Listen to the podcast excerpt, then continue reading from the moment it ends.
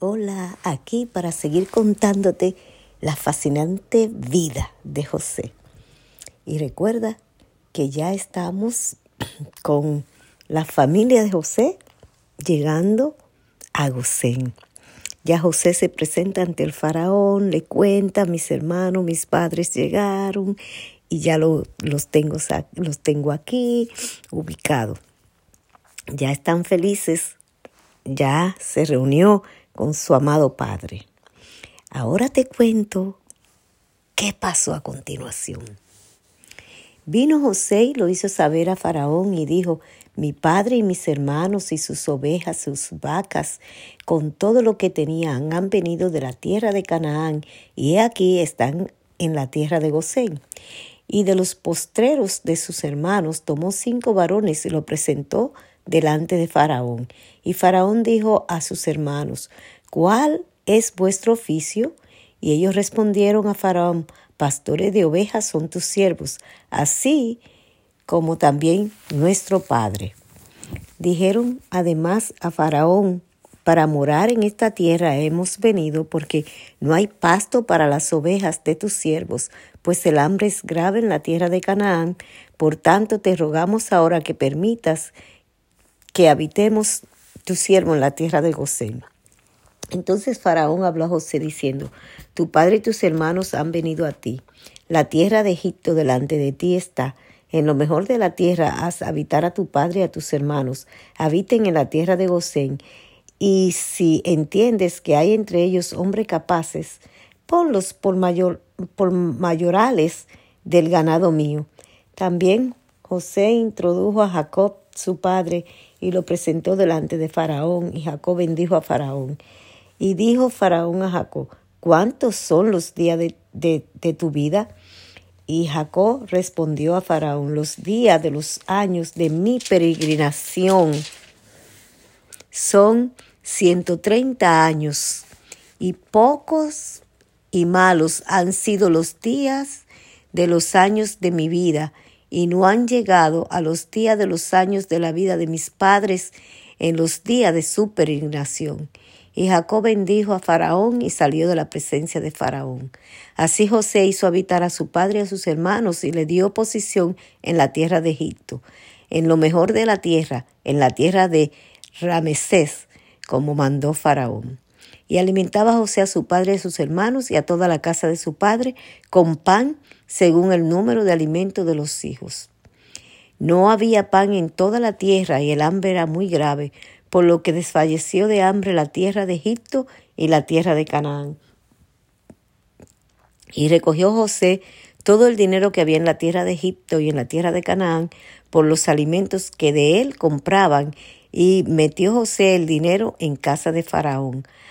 Acabado el dinero de la tierra de Egipto y de la tierra de Canaán, vino todo Egipto a José diciendo, Danos pan, porque moriremos delante de ti por haberse acabado el dinero. Y José dijo, Da vuestros ganados y os daré vuestros ganados. Y si se ha acabado el dinero, pues... Y ellos entonces trajeron sus ganados a José, y José le dio alimento por caballos, o por ganado de las ovejas, o por el ganado de las vacas, o por asno, y le sustentó de pan por todos sus ganados aquel año. Y acabado aquel año vinieron a él el segundo año y le dijeron, no encubrimos a nuestro Señor que el dinero ciertamente se ha acabado. También el ganado es ya de nuestro Señor. Nada ha quedado delante de, nos, de nosotros, sino que todo ha sido de nuestro Señor. ¿Por qué moriremos delante de tus ojos? Así nosotros como nuestra tierra. cómpranos a nosotros y a nuestra tierra por pan, y seremos nosotros y nuestra tierra siervos de Faraón y danos semilla para que vivamos y no muramos y no seamos asolada de la tierra. Entonces compró José toda la tierra de Egipto para Faraón. Pues los egipcios vendieron cada uno su tierra porque se agravó el hambre sobre ellos y la tierra vino a ser de Faraón. Y al pueblo lo hizo pasar a las ciudades desde un extremo al otro del territorio de Egipto.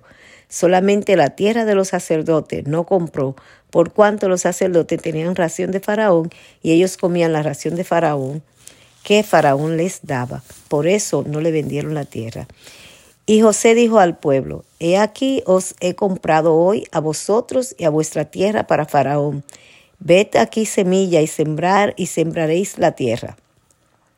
De los frutos daréis el quinto a Faraón y, los, y las cuatro partes serán vuestras para sembrar la tierra y para vuestro mantenimiento y de lo que están en vuestra casa y para que coman vuestros hijos.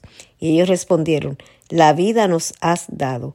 Hallemos gracia en ojos de nuestro Señor y seamos siervos de Faraón.